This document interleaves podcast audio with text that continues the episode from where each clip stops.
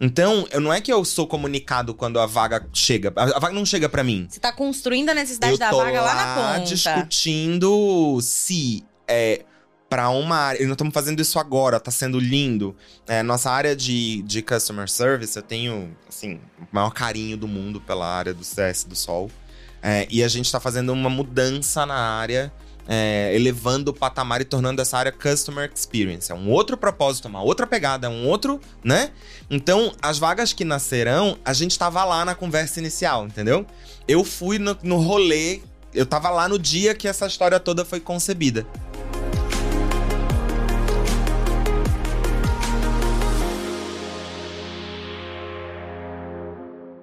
Olá, pessoal, sejam muito bem-vindos e muito bem-vindas a mais um episódio da RH Cast. Para quem não me conhece ainda, acho pouco provável, mas para quem não me conhece ainda, eu sou a Jéssica Martins, eu sou a âncora desse podcast, o podcast queridinho dos RHs das lideranças que mais cresce nesse Brasil. Já fizemos aí dois anos, né? São três temporadas.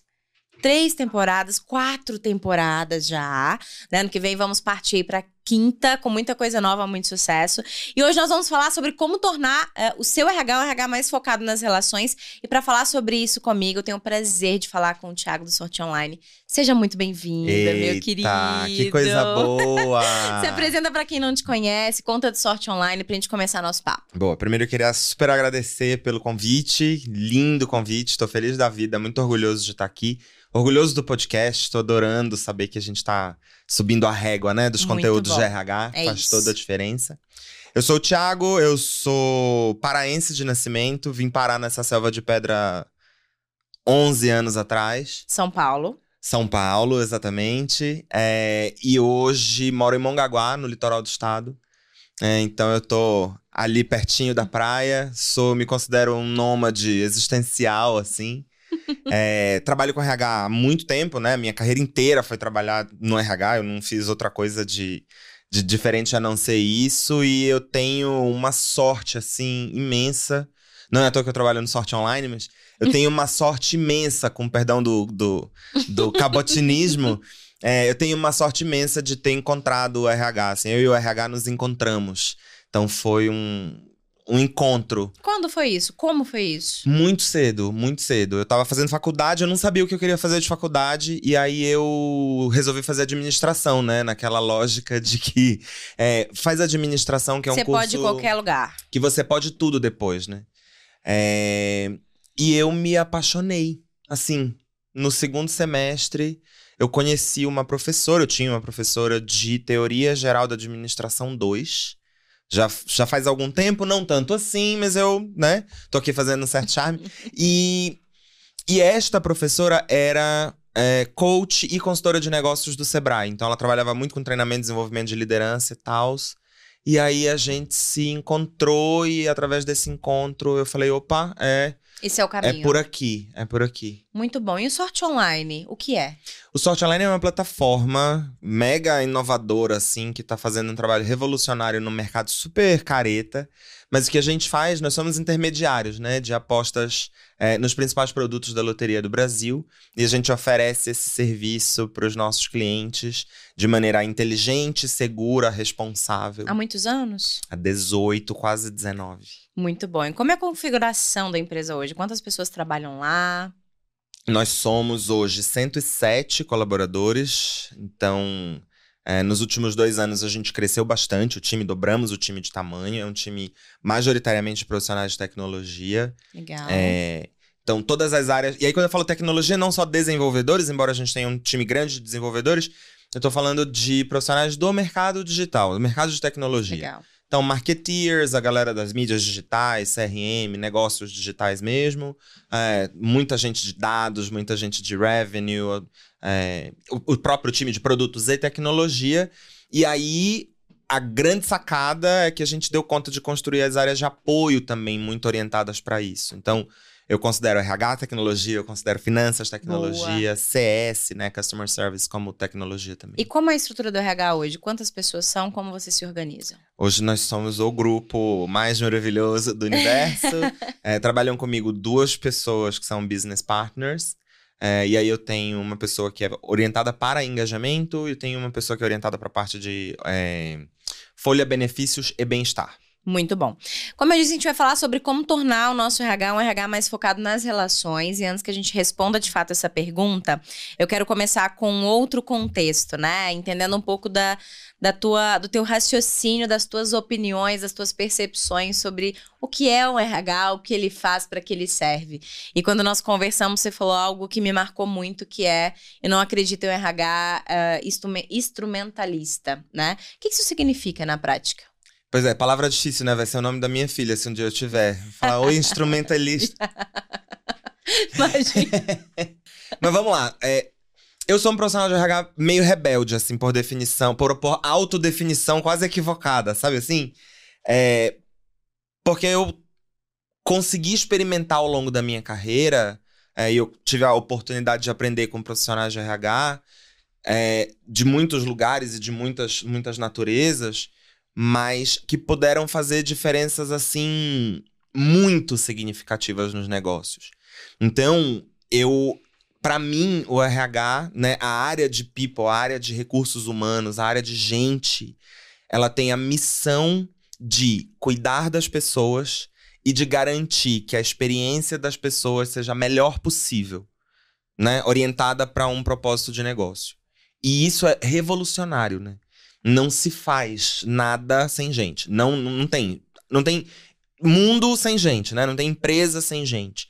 Então, é, o RH é aquele, é aquele povo que dá conta de criar o melhor ambiente possível é, para que as pessoas sejam quem elas são, para que elas ofereçam o melhor delas e para que as empresas é, cresçam com as pessoas sabe? E, e, que esse processo seja, seja contínuo. Então, e o, e o como a gente faz isso vai depender absolutamente, né? Depende. Por isso que é importante a gente não definir o RH pelos processos e sim por um propósito, é né? Isso. Porque o processo que a gente vai usar dentro da nossa empresa, ele vai depender do nosso cenário, do nosso problema, do nosso cliente, da nossa liderança, da nossa maturidade, da estrutura do nosso RH. E eu poderia falar ficando do, falando do nosso, do nosso, do nosso, do a nosso. Vida toda, a vida, a vida toda, toda, né? Porque assim, é da onde a gente fala que a gente tem que resolver problemas reais. E aí, para resolver problemas reais, tem que ser de um cliente em específico. Então, o seu cenário é diferente do cenário do João, da Maria, do RH, da Joana, do José, Sim. né? Então, a gente precisa, quando a gente se define por propósito e não por processo, a gente consegue resolver problemas muito mais estratégicos. E aí, você matou a coisa do instrumentalista, né? Porque o que eu vejo muitas vezes é, eu tenho que ter pesquisa de clima, eu tenho que ter tal coisa, eu tenho que ter um ATS para recrutamento e seleção, eu tenho que ter uma estrutura de team building, eu tenho que ter. E tem para quê, né? Exato. Eu, eu, por isso que eu te falo, me considero muito rebelde, porque é uma das, eu aprendi muito cedo a dizer, eu não tenho que nada. Ninguém tem que nada. Agora, para que a gente quer, né? No final das contas, eu acho que a grande sacada é: a gente não precisa esperar ser solicitado quando a gente se posiciona junto do negócio, não é pró-negócio, eu acho até abestado falar pró-negócio, né? Porque todo mundo tem que ser pró-negócio. Eu tenho meu, né? Eu tenho minha função e eu tô ali, não tô brincando, e eu preciso que aquele negócio flua. Então, eu acho que não é pró-negócio, eu acho que é com o negócio. Todos nós somos o negócio. Então, quando eu tô ali junto, eu não preciso ser solicitado. Eu posso ser solicitado, óbvio, mas aí o meu papel muda, né? Eu me posiciono como um profissional que põe o seu, o meu próprio repertório a serviço de uma de uma de um propósito que às vezes é o propósito global da empresa, às vezes é o propósito de uma área, às vezes é o propósito de um profissional, porque é, eu tenho que cuidar, né, das pessoas. Tava brincando outro dia, numa situação com o meu chefe, que é o CEO do Sorte Online, o Márcio, é, eu sou RH de todo mundo, inclusive dele. Então eu também preciso oferecer soluções, preciso cuidar da relação dele com, com as pessoas, eu preciso cuidar do desenvolvimento dele. Então percebe, não é pró-negócio, é com o negócio, e aí eu não me posiciono nem afastado, nem de um lado, nem acima, nem... não, eu estou junto, eu sou parte do processo. E aí eu deixo de ter o instrumento e o processo por ter. Aquilo, é, é óbvio, vira, vira vira muito mais orgânico, entende o que eu quero te dizer? Vira muito mais. E tem mais valor, né? Exato. Percebido, né? Pelo negócio. Que aquilo faz sentido para aquele momento, para aquele time, para aquele grupo, para aquele momento de empresa também, né? Você falou algo que me deu gatilho para uma entrevista que eu fiz há um tempo atrás, com até, com até então uh, ah, VP de RH, se não me engano, CHRO da CBF, né? É, e ele falou assim: Jéssica, a gente precisa entender que nós não somos uma área de RH, nós não somos uma área de pessoas. Nós somos uma área de negócio que tem conhecimento sobre pessoas. É diferente, como o marketing é uma área de negócio que entende das questões técnicas relacionadas ao marketing, né? Então, ou seja, somos todos área de negócio. Todos nós estamos aqui para trabalhar para o negócio, com o, nego com o negócio, e não de forma apartada, né? Como que vocês fazem. Uh, o desconceito que a gente trouxe aqui de não ser instrumentalista, ser mais estratégico com o negócio, de ser um RH mais focado nas relações, como que isso se dá na rotina do RH do Sorte Online? eu acho que a grande sacada e o grande começo de tudo é a gente se posicionar junto com o, o negócio, né? Então, é, a nossa estrutura organizacional permite que a gente tenha um, um, um que a gente tenha pessoas né, posicionadas ali dentro das áreas. Então, a atuação de BP para mim e pelo tom que eu que eu imprimo ali junto com o time é, é, do lado, é o tempo todo, é fazendo conversas que importam, é cuidando, é participando dos rituais das áreas. Conversas que importam, isso é muito valioso. É, é fundamental. É só sobre isso, né? acabou, é acabou, isso. é, acabou, é isso. Então, é, eu, como executivo, tô ombreado com os outros executivos da companhia. É, e eu, e eu tô no momento das conversas que importam sobre o futuro que a gente espera, futuro que a gente quer construir, o futuro que o acionista nos encomenda, o futuro que aquela, aquele grupo nos, nos, nos mostra. Então, é, acho que a primeira coisa é a pauta de RH, para ser bem tradicional, assim, a pauta de RH, ela quase que não é separada de todas as outras pautas. Então, eu na mesma reunião onde eu falo de net revenue, por exemplo, sei lá, uma coisa bem de finanças, assim, onde eu falo de margem líquida. Na mesma reunião que eu falo de margem líquida, eu falo sobre a necessidade de educação, a necessidade do desenvolvimento de uma competência específica para o business. Então, acho que começa tudo por aí. E a segunda coisa é, eu tenho muito claro é, o que, que é necessidade da companhia para o futuro, o que, que é necessidade dos times para o futuro e o que é necessidade das pessoas para o futuro. A partir disso. Então são três camadas, né? São três é, camadas. É, negócio, times e, e pessoas. Pessoa. Isso. Isso é uma boa pergunta para se fazer. Eu é. sei qual. Uh, você usou propósito? A palavra não. É propósito? É. Missão? Missão, propósito, questões. Eu sei quais são as questões do negócio. Acho que questões, acho que pode abarcar muita coisa aí, é legal. Uh, quais são as questões do teu negócio hoje, né? Quais são as questões dos seus times hoje? Quais são as questões das pessoas hoje? Você conhece essas pessoas, esses times e esse negócio como deveria? Que é a partir disso que você vai conseguir intervir, né? Perfeito. E aí, hoje, por exemplo, lá no Sorte Online, a gente faz a pesquisa de clima anual, a gente usa o Great Place to Work, que é, afora, né, tirante o, o, a certificação e a, e a, festa que a gente faz em, em torno disso, é, a pesquisa é muito robusta. É, é Além da anual, vocês fazem outras durante o ano também? Eu faço uma de engajamento que é menorzinha. Legal. Então é quase um pulse ali. Mas a, a pesquisona mesmo é uma vez por ano e o Great Place Work é mega robusto e a gente tem um trabalhão enorme depois para poder compilar tudo. A gente divide todos os resultados e tal. É, e aí, com isso eu tenho, né? Eu tenho o cenário da companhia. Então, eu brinco que hoje a gente está dividido assim, né? Eu olho para o cenário da companhia, então essa é a minha missão, meu papel, eu, o, o, papel do diretor, do líder de RH do Sol, é olhar para isso. Então, a gente fez todos os workshops, por exemplo, de brainstorming pós-pesquisa de clima, retornamos esses resultados, e aí eu tenho um plano macro. Então, a gente tem, por exemplo, uma novidade de bem-estar, que foi algo que foi muito pedido a gente tem uma novidade em relação a habilidades de comunicação no mundo remoto, que foi uma outra coisa muito importante. E aí eu tenho o time de BP, que olha, né, que são duas mulheres maravilhosas, é, e que elas estão olhando ali para os times e para as pessoas. O que, que, é muito legal e que a gente foi descobrindo, é, não só a obviedade de que às vezes a necessidade do time de marketing, por exemplo, é diferente da necessidade do time de produtos, mas que muitas vezes eu tenho uma relação entre o time de marketing e o time de produtos que precisa ser cuidada. E aí o valor da coisa vai para um outro patamar. Porque ao invés de eu ter, uma, de ter uma, uma ferramenta para cuidar de algo genérico, eu tenho uma ferramenta que, que, que cria o bom ambiente, que cria o saneamento básico para as coisas caminharem, mas eu tenho repertório para pe pegar um instrumento, por exemplo, um team building, um assessment, alguma coisa, e botar ele a serviço de uma relação que tradicionalmente é uma relação muito. que, que tem muito pano pra manga, tipo marketing comercial. É, Entendi. É, tecnologia e produto, que são relações que dão muito pano, né? Marketing, produto, finanças e vendas e tal. Então, essas relações a gente conseguiu mapear isso bem. E aí a gente usa o nosso repertório enquanto profissionais de RH, ferramenta, é, o que a gente entende, aquilo que a gente manja, e aí eu direciono para, por exemplo, uma relação que pode, que pode gerar muito valor. Uma relação de um líder e de um liderado, a relação de um líder e um outro liderado de uma outra área. Então, é, eu acho que aí eu, aí eu fecho bem o conceito do que eu tô aqui tentando te explicar, que é eu não, não usar o, a ferramenta pela ferramenta, mas usar a ferramenta a, a fim de eu melhorar a relação. Porque é, de novo, né? Eu é sei, só sobre é isso. só sobre isso.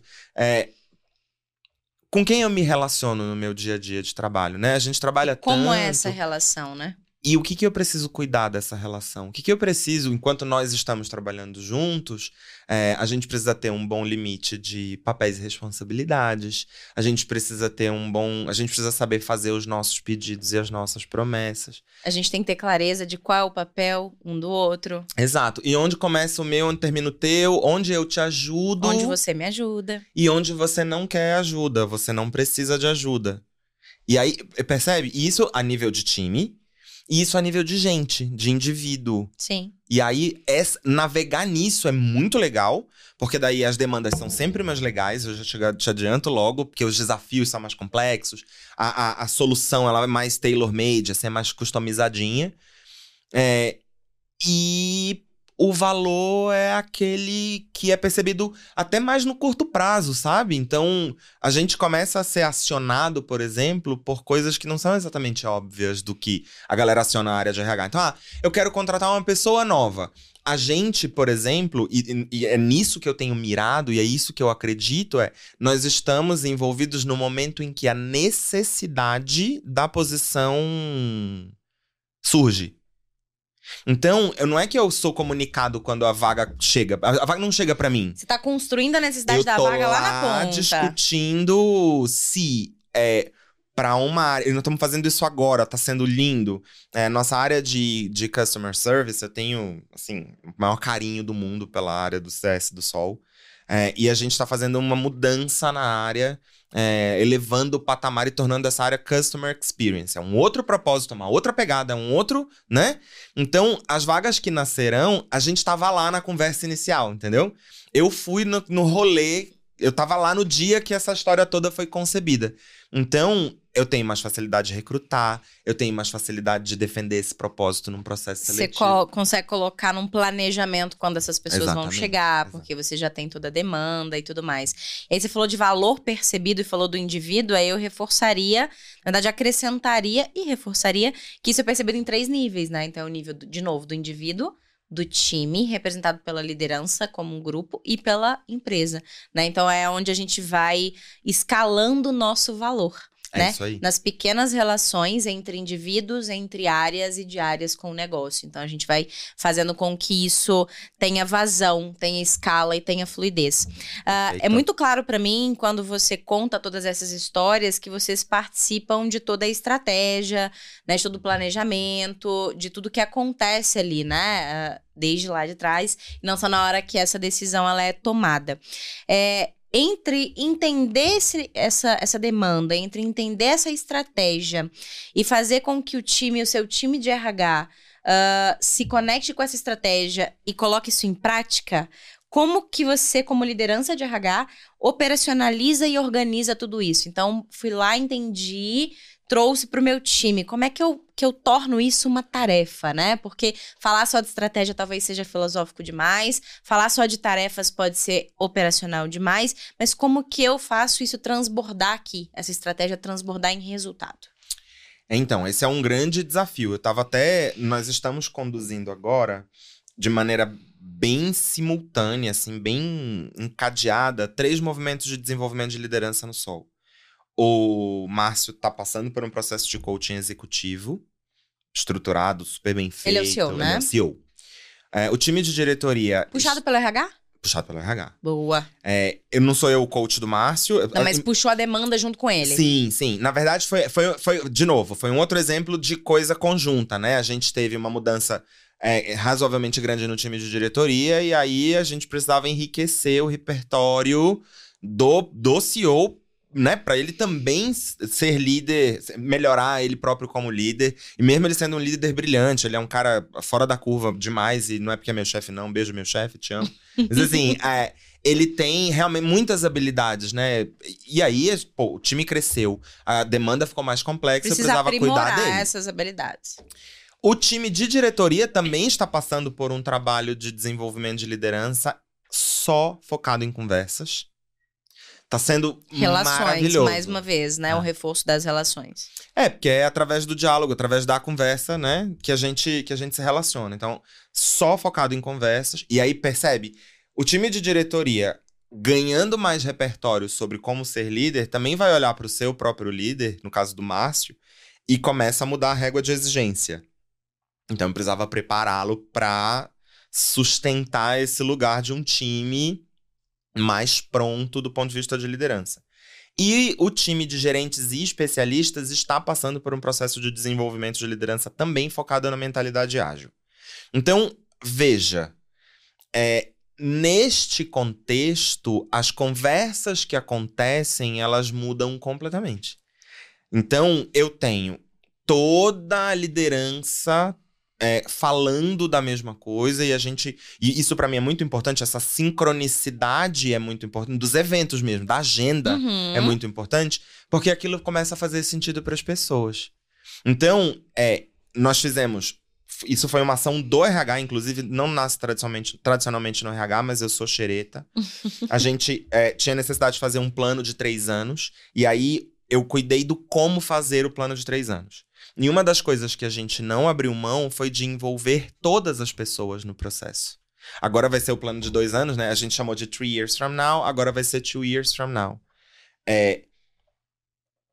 Percebe? A gente estava lá na hora da discussão. É claro que existem conversas, nem todo mundo está em todas as conversas. E não tem que estar. E não tem que estar perfeito, mas é, a gente busca que todas as pessoas tenham o contexto necessário para que, no momento em que elas fazem aquela determinada atividade, elas consigam conectar aquilo com, com alguma coisa maior.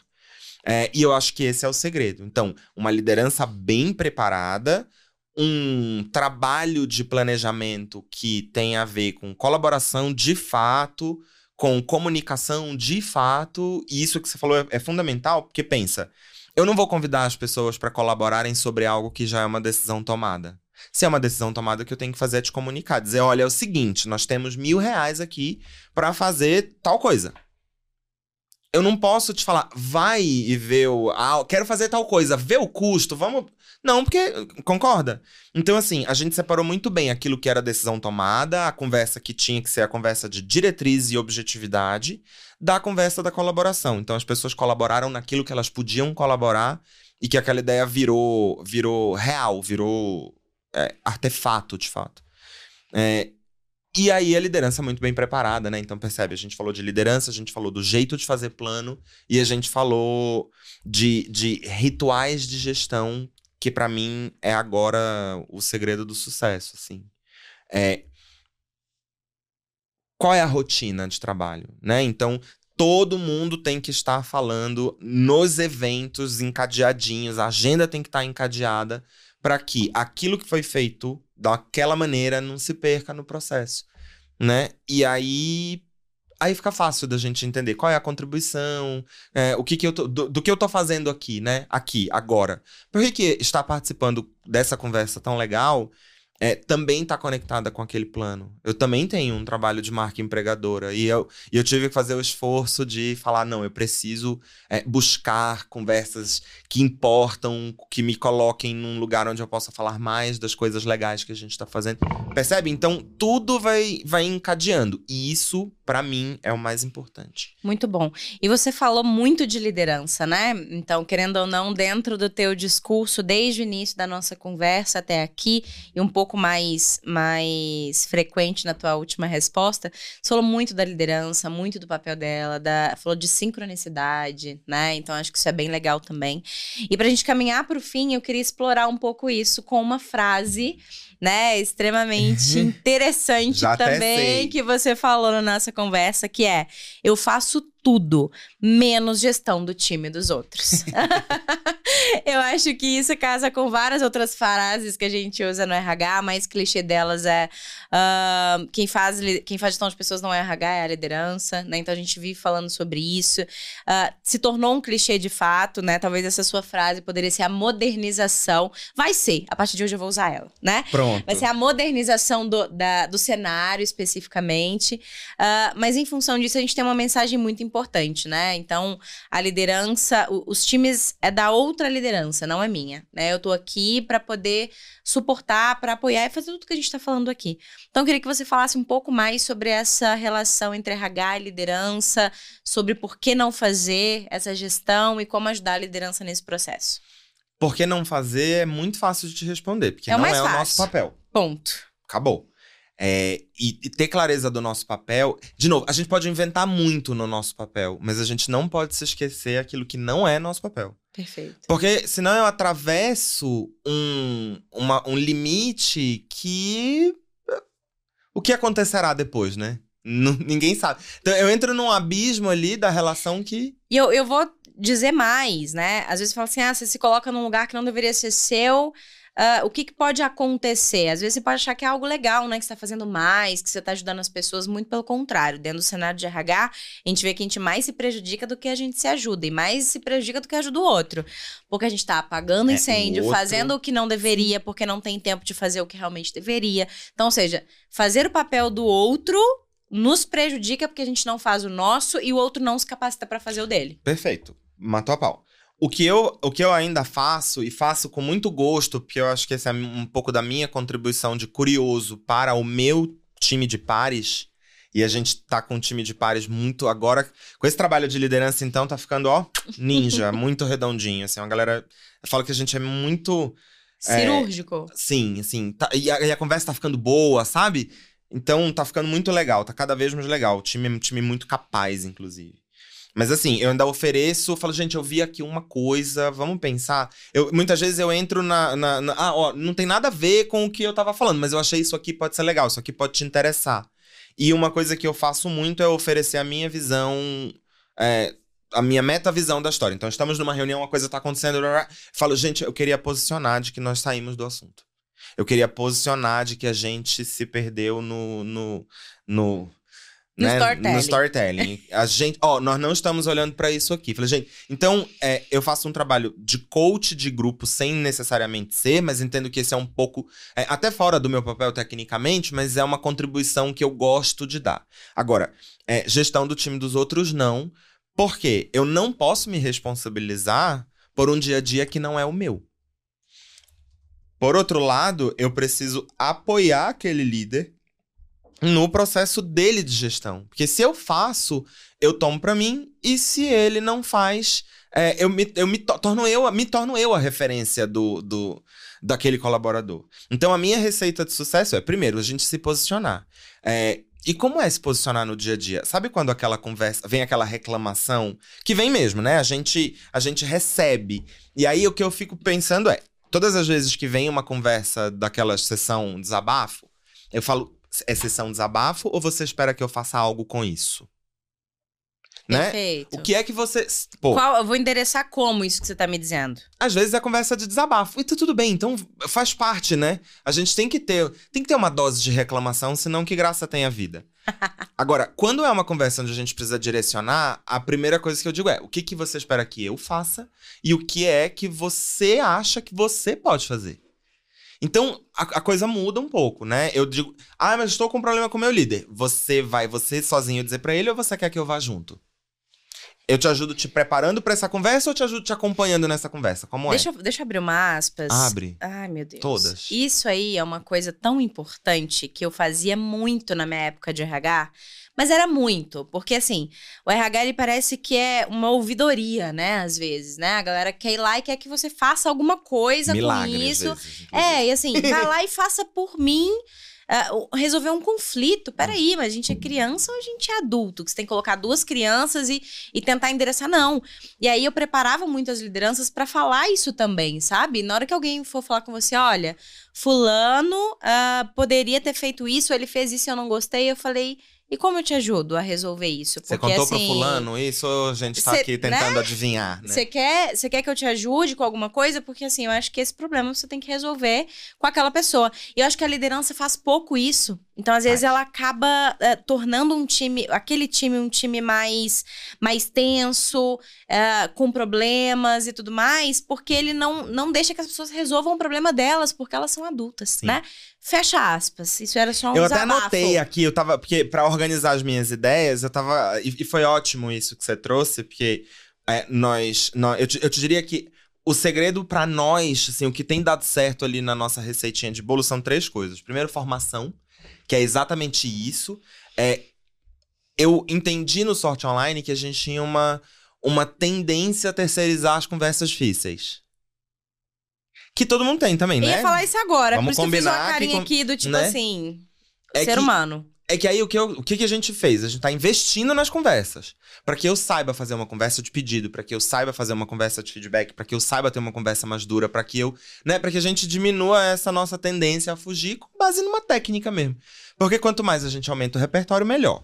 A segunda coisa é o que eu tava te falando antes sobre nós do RH nos posicionarmos. Tá tudo bem a gente ser uma ouvidoria e às vezes eu digo, venha cá, vamos conversar mesmo, né? Eu acho que a gente tem um pouco esse papel e que bom que as pessoas confiam na gente é, pra, às vezes, abrir uma informação que, é, que para ela é um pouco mais sensível, que elas confiam no nosso repertório, que a gente vai conseguir pelo menos dar uma luz ali na, na, na conversa e que elas gostam de bater papo com a gente também, né? Porque é, a turma do RH tende a ser gente boa pra bater papo e tá tudo certo. E a terceira coisa, que aí eu acho que é o que vai bo- bota tudo num outro lugar, é o vai que eu tô aqui.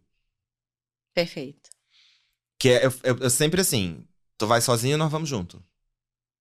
Nós vamos junto dessa vez, da próxima tu vai só, mas tu vai tá que eu tô aqui. desamparado nem desamparada, Vai que eu tô né? aqui, Por é. mais que eu não faça por você, eu estou com você. Exato. E, o, o, o- e com o líder, né? Porque é muita, tem tanta coisa exigida da liderança hoje, né? Então, eu fico pensando, né? A, a gente precisa cuidar de tantas coisas. Ser líder é quase uma carreira paralela, eu falo isso o tempo todo. eu sou diretor de RH e líder. Eu sou né, tal coisa e líder, porque eu, eu tenho que dedicar tempo e energia para aquela relação ali e para tudo aquilo que implica.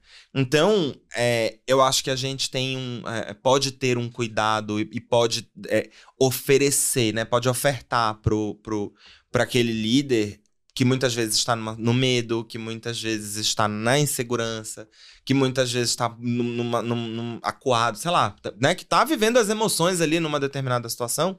E é natural que ele evite, então, uma conversa difícil, né? E aí é aquela coisa do tipo, olha, vai que eu tô aqui. Então, vamos nos preparar, ensaiando aqui, bonitinho. Vai que eu tô aqui. Vamos fazer um desligamento tenso. N- nós vamos juntos. E se der errado, você volta aqui, que a gente conserta junto. A gente tá junto. Então eu acho que isso é o. Pra mim, se- inclusive se eu pudesse traduzir no, no nível mais. No menor, assim, o que, que eu considero ser um RH focado nas relações é a gente se posicionar como catalisador da, da, da aprendizagem da organização. Perfeito. E, é, e muitas vezes o catalisador da aprendizagem da organização é exatamente essa. É exatamente essa atitude. Vai que eu tô aqui. Perfeito. Muito bom. Querido, um grande prazer ter você comigo. Eu Aprendi amei. muito. Gostou mesmo? Amei. Que Muito. bom, que bom. Eu aprendi muito com você, assim, acho que a gente trouxe alguns raciocínios importantes e me fez pensar também algumas coisas importantes. Anotei algumas aqui que eu acho que a gente precisa fortalecer um pouco mais o RH em algumas frentes, liderança é uma delas. E eu queria que você deixasse uma mensagem final para os RHs que estão nos ouvindo, né? E deixasse os seus, ah, não contatos, mas a melhor rede social para continuar esse papo com você. Ótimo. É difícil dizer uma mensagem final pro RH. é, mas o que eu acho que. O que eu sinto agora nesse momento é. O nosso papel é muito importante. Muito importante. Né? Então a gente nunca pode estar num lugar que não seja esse. Né? De fundamental, de importante, de quem contribui com o negócio, de quem é, precisa estar na conversa onde as estratégias surgem, onde. Na conversa onde está se discutindo o negócio, a gente precisa estar. E quando a gente estiver lá, a gente precisa colocar o nosso repertório, aquilo que a gente estudou, aquilo que a gente sabe, aquilo que a gente acredita para a serviço desse, desse negócio, a serviço dessas pessoas, é, das pessoas que fazem essas coisas acontecerem. E eu adicionaria meus 20 centavos nisso, ah, que acho que são dois pontos da moeda, né? De um lado que a gente precisa e deve se apropriar desse lugar, né? E do outro lado é não achar que é simplesmente se apropriar, é se preparar para se apropriar, Perfeito. né? Porque senão a gente levanta uma bandeira de que somos protagonistas e que a gente precisa ocupar esse lugar, porque esse lugar é nosso, porque isso, porque aquilo outro, mas a gente na hora que senta lá, não entrega. Eu te contei que eu tô fazendo um MBA de finanças? Não. Para esse é, lugar. Eu segui teu conselho, um Muito pouquinho bom. antes de você me dá-lo. Muito bom. então é se preparar para conseguir sentar nessa cadeira. Eu tava né? passando vergonha, porque é aquilo, né? Eu- queria estar no planejamento estratégico. Aí o que que aconteceu? Cheguei lá, não sabia. No- na hora do Excelente exemplo. financeiro pro. Na hora de ir pro financeiro. Então eu não quero me mudar pra área de finanças, mas eu quero ter repertório Para discutir. pra quando eu estiver lá eu saber do que tá se tratando. Muito bom, é sobre isso, é exatamente sobre isso a mensagem que eu queria deixar, né? Então acho que brilhantemente mais do que a tua opinião sobre isso, você deixou um fato sobre isso, né? A tua própria história. Mas novamente muito obrigada. Vou te deixar um presente. Oba! Eu amo. a nossa canequinha do RH Que que diz a minha história já inspirou alguém, porque com certeza a, tua a sua história tá inspirando alguém aqui. Muito obrigada pelo seu tempo, Que viu? bom, que honra. Obrigado. Muito obrigada. Pessoal, muito obrigada por estarem conosco até o final desse episódio. Eu sou a Jéssica Martins, me siga lá no Instagram, Jéssica Martins, underline, RH, underline. Super beijo. Tchau, tchau. Tchau, gente. Obrigado.